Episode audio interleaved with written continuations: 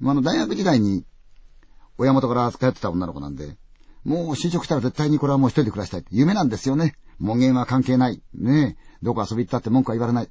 多少飲んで帰ってきたって誰も、ねえ、気にすることはないという。で、念願のその一人住まいが叶ったわけなんです。まあ、早速会社行ったわけですよね。いよいよ入社ですよ。でも腹から仕事ってわけじゃないんですね。そのうちは、ああだこうだといううに、研修材料のようなものを干されて、家帰った。一応このオートロックなんかしたって、モダンな子を作りになってるんですが、でもまあ女の一人住まいですからね、用心に越したことはないわけで。でも六畳一まで狭い部屋ですから、一応それで寒いということでもって、こたつだけは用意してあった。で、こたつの中足突っ込んで、処理にメイトしてたんですが、だんだんだんだん眠くなってきちゃった。うつらー、うつらーしてるうちに、あ、そうだ、いけないな明日の朝、この続きをね、会社でやんなきゃならないし、今のうち見とかないとまずいなと思いつつも、うつらー、うつらーとして、ゆったりと気持ちよくなってきちゃった。どうゆきちゃん。ゆきちゃん。誰かが外で呼んでるような気がしたんですよね。でも自分はゆきちゃんじゃないし、外でのことですからあんまり関係ないですからね。うん、まあいいかと思ってた。で、うつらーって。ねえ、ゆきちゃん声がした。どうも自分に向かっているような気がしてしょうがない。でも、自分に言われたって自分はゆきちゃんじゃないんだから、何なんだろうなぁと思ってるうちに寝ちゃったんですね。朝になって、すっかりそのこと忘れて、彼女は会社で行ったわけで。そやっぱり新入社員ですから、歓迎コンパみたいなことがあってみんなで盛り上がってワイワイワイワイやってた。いやこれは面白いってんでね。それはもう自由ですから。それでましてや会社大事にしますからね。若い女の子ですから。で、散々飲んじゃった。飲んじゃって、またふらふらふらふら帰ってきて。それで、家着いたんだけども、部屋でもって、こう、布団敷くようなその記録もないから、ああ、面倒だからいいや。今日もこたつ寝ちゃおうか。で、こたつのスイッチを入れて、足突っ込んじゃった。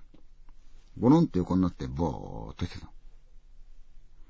やっぱりまだ酒が残ってますから、体はもうだるいわけですよね。でもいいな、一人暮らしだと思ってるうちに、だんだんだんだんまぶたが重くなって眠くなってきた。どのくらい経ったでしょうかね。外の方から、ゆきちゃん、声がするんですよ。ゆきちゃん、ん？昨日も確か誰かが呼んでたなって。一体ゆきちゃんって誰なんだろう？誰か探してるのかな？犬や猫探すわけじゃないですからね。ゆきちゃんなんていう名前はそうはいないはずだから、何をこんな時間にしてるんだろうと思ってると、だんだん近づいてくる。ゆきちゃん。ゆきちゃん。そうこうするうちに自分の部屋の下の方までやってきたねえ、ゆきちゃん。その時に、相手の声が自分の部屋に向かってるってことに気がついたの。だんだんだんだん目が覚めてきた。なんでだろう。私、ゆきちゃんじゃないのに何を言ってんだろう。ゆきちゃん。自分の部屋をぐるっと回るようにして、声がだんだん移動していくゆきちゃん。ゆきちゃん。自分の部屋は確か2階のはずなんですよね。ぼーっとしてるのはそのことがわかりますからね。だとすれば、声の位置から考えておかしいなっていうのは、かなり自分のそのこたつに入ってる人を近い位置でもって、ゆきちゃんって呼んでるんですね。窓のあたりにかなり体を近づけた感じで、ゆきちゃんって言われたんでびっくりした。え、やめよう。怖い。やめよう。こたつに入って、そのまま潜っちゃった。布団の中に。うわー、やだ、なんなんだろう。誰かが窓からこっちをじーっと見ているような感じがするんだ。怖いよ、どうしよう、やだなぁと。どうしよう、やだなぁと思って。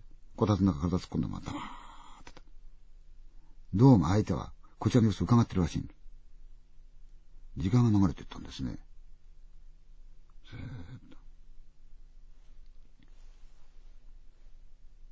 と。と、ゆきちゃん明日は何時にしようかってすぐそばで声がした。え心臓が止まる思いだったこたつの布団に潜ってる自分のすぐそばで、相手は確実に部屋の中でそれを言ってる。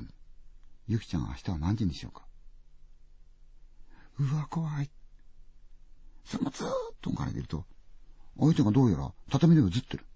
つ、つ、つ、つ、つ。うわー、どうしよう。生身だぶつ、生身だぶつ、生身だぶつ。生身だぶつ、生身だぶつ、生身だぶつ。生身だぶつ、生身だぶつ、生身だぶつ。布団から顔を出下手したら絶対それを見てしまいますから、絶対見るもんか。目をキューッとつぶって布団の中で息をこうやってじーって。つ、つ、つ。どう自分の頭の位置あたり、ちょうどこたつの布団が被ってる。そのこたつの布団一枚置いて向こう側からピタッとなんかくっついて、見つけた相手の口が耳のとこにあった。う生身食べた、生身食べた、生身食べた。スーッと声が消えた。出てってお願いだから出てってください、出てってください、お願いだから出てってください、出てってください。生身食べた、生身食べた、生身食べた。シーン。はあ、行ったんだな。思ったら。そんなもんで追っ払えると思うなよ大きな声がして、そのまんま彼女は失神してったそうです。気がついた彼女は慌てて荷物をまとめて実家へ帰ったそうですけどね。一体恋の主は誰だったんでしょうね。